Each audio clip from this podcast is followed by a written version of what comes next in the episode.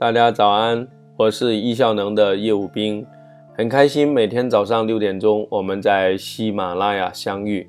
感谢所有的老朋友，也欢迎今天刚刚加入的新朋友。今天我们来分享一个新的话题，那就是关于旅行。旅行究竟跟时间管理有什么样的关系呢？经常有人是这么讲的：要去旅行没时间，有钱没时间。有时间没有钱，也有人这么讲：读万卷书不如行万里路。那我作为一个环球旅行的梦想者，也是作为一个环球旅行的践行者，此刻我也正在欧洲。我计划这个暑假呢，带领我儿子在欧洲游玩一个月。我今天也实现了。同时，我在过去的几年里面。从一个没时间旅行到有时间旅行，从一个没有环球旅行梦到偶然听到有一个老师分享环球旅行梦，深深的吸引了我。我透过努力的工作，我透过让自己的效率提高，我透过努力的工作赢得了时间，赢得了财富的回报，让我有更多的朋友来旅行。所以此刻我特别想告诉你，只要你想，上帝就为你开路。梦想也一定要有，不是万一会实现，因为它一定会实现。如果你给他时间，如果你想办法，时间，它就会慢慢的告诉你，一切都有可能。那我们这个话题就是关于旅行，我们这个旅行的话题会分享几次，今天是第一次讲。我来讲旅行的意义。旅行有什么意义呢？我觉得有这几个方面。首先，它让自己放松。我们从一年的维度，让自己在这一年内去做个规划，好好的休息跟好好的放松。许许多多人呢，在一天里面二十四小时恨不得我们去工作、工作、工作，结果呢，我们就非常非常累，我们就没有更多的时间去。养精蓄锐，好好去吃饭，好好去睡觉，甚至是好好去陪伴家人。与此同时呢，在一年的维度，许许多人也不能去放松，过节也不能很好的放松，大部分的时间用来工作。所以，旅行的意义就是在于放松，给自己充电，让自己放空，这是第一个。第二个呢？为什么那么多人讲读万卷书不如行万里路？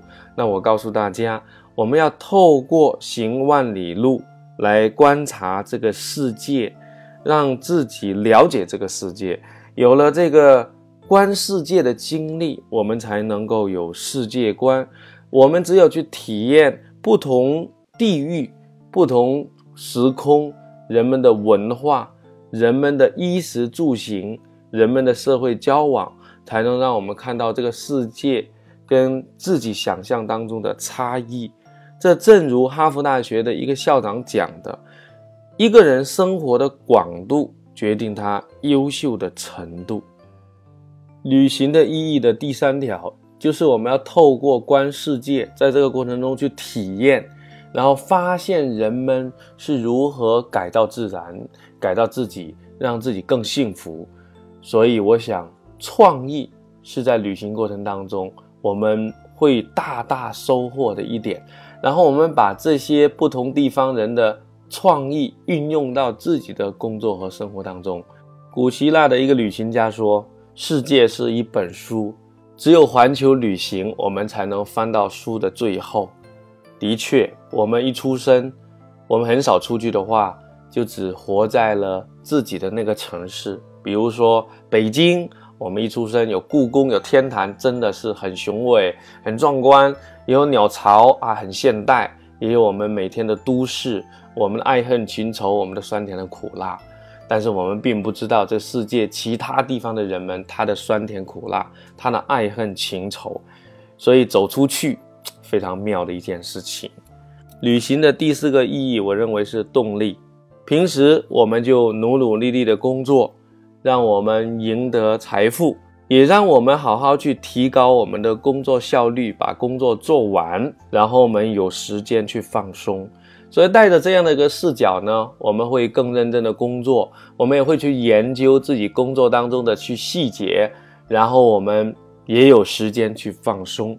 所以我觉得旅行真的是可以促进大家效率的提高，以及我们工作的认真的程度，这样不是挺好吗？你愿意吗？今天我们的分享就到这里。如果你需要时间管理一百讲的文字版的内容，请访问微信公众号“时间管理”。时间是一个人最稀缺的资源，人人都需要时间管理。忙就来学易效能。我们这个专辑一共一百期，每期六分钟，每天早上六点钟准时更新。如果你需要进一步的得到我们的指导，请购买时间管理十堂课，有理论，有操作指引，每期二十分钟。它浓缩了我们易效能在过去三年来在中国开办的三百多场线下课程的精华。谢谢大家，明天早上六点钟我们再见。